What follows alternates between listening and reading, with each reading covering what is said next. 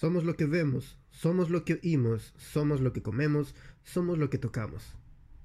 También podríamos decir somos lo que olemos. ¿Escuchaste alguna vez estas frases? Apuesto que sí. Es interesante cómo el conocimiento popular estima los cinco sentidos como la puerta para que el hombre pueda definirse a sí mismo. Te invito a repasar en este episodio cómo los actos forman hábitos y los hábitos forman el carácter y el propósito de tener un carácter parecido al de Jesús como el objetivo del discipulado. Bienvenidos. Juan vino a preparar al mundo para el próximo nivel, la llegada de Jesús. Y Dios nos ha prometido que tú ayudarás a preparar el mundo para la segunda venida de Jesús. Necesitamos un ejército de siervos que convenzan al mundo una generación gozosa, aunque sufra, porque el gozo de Jehová es tu fortaleza.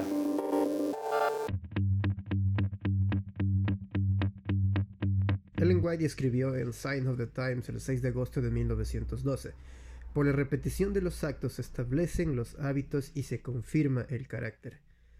No es algo de poca importancia los actos que repetimos, y la ciencia ha demostrado que la gran mayoría de decisiones conductuales se toman en base a la información que recogemos de nuestros sentidos.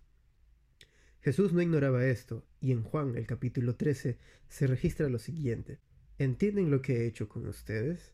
Ustedes me llaman maestro y señor, y la verdad es que lo dicen bien, porque lo soy. Pues, si yo, el Señor, el Maestro, les he lavado los pies, también ustedes deben lavarse los unos a los otros.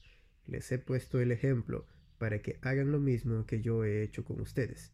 En el versículo 34 dice, Este mandamiento nuevo les doy, que se amen los unos a los otros, así como yo los he amado. También ustedes deben amarse los unos a los otros. De este modo todos sabrán que son mis discípulos, si se aman los unos a los otros. Nadie lo pudo haber explicado mejor. Además de esto, Jesús no dejó en secretismo la dificultad de esto de ser sus discípulos podría llevarnos. Entonces Jesús dijo a sus discípulos, si alguno quiere venir en pos de mí, niéguese a sí mismo, tome su cruz y sígame. Esto deja poco que decir al respecto de la dificultad de elegir ser su discípulo. No porque sea algo triste, sino porque el ser humano por naturaleza elige el egoísmo. Pero Jesús levanta un estandarte nuevo, una idea revolucionaria, totalmente anárquica, negarse a uno mismo. Pablo en Filipenses 3 nos da mayor luz acerca de esto. Él dice, no quiero decir que ya lo haya conseguido. Eso significa que es un proceso, no es algo instantáneo. Él dice, olvidando lo que queda atrás. Refiere el acto de dejar ir las cosas que pueden parecernos atractivas para avanzar hacia tomar nuestra cruz. Esto sin duda es parte de negarse a uno mismo.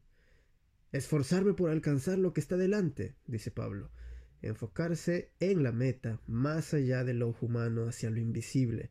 Es por esto que la fe es necesaria. Hermanos, para terminar, dice él, sigan mi ejemplo y fíjense también en los que viven según el ejemplo que nosotros les hemos dado a ustedes.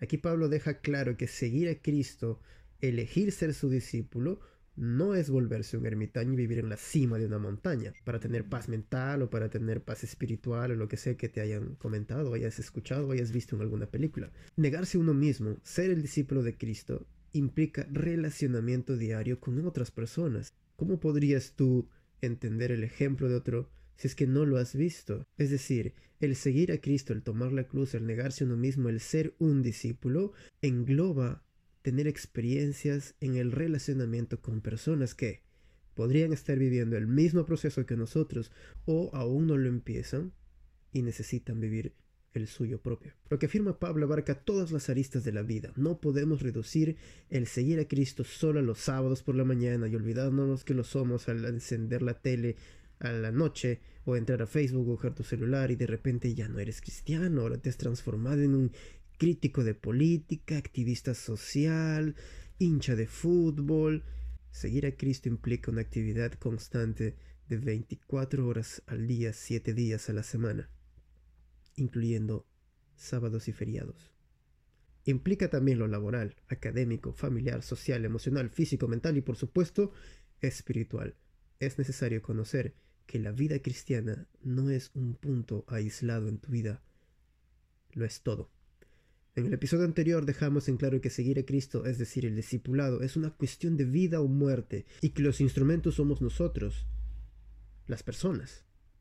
Y las relaciones que podemos establecer con los demás son el medio que utiliza Dios para salvar al mundo y discipular a otras personas. Ahora debemos entender que el objetivo del discipulado es contemplar a Cristo y así cultivar actos que se vuelvan repetitivamente en hábitos que moldeen al final nuestro carácter, como el de nuestro maestro. Y el maestro discipulaba a otros, no se quedaba con el conocimiento, no se limitó a predicar en sinagogas o en plazas, sino que atrajo personalmente a las personas. Tampoco se enfocó en las actividades de la sinagoga apartadamente. No limitó su ministerio solamente a las calles y las plazas. No, Cristo encontró el equilibrio perfecto entre lo externo y lo interno. Y nosotros debemos seguir su ejemplo. Las pisadas están allí. El camino es estrecho, pero Él ya lo caminó. Y de nosotros depende el destino cósmico de nuestras vidas y de aquellos que están esperando ser discipulados por nosotros.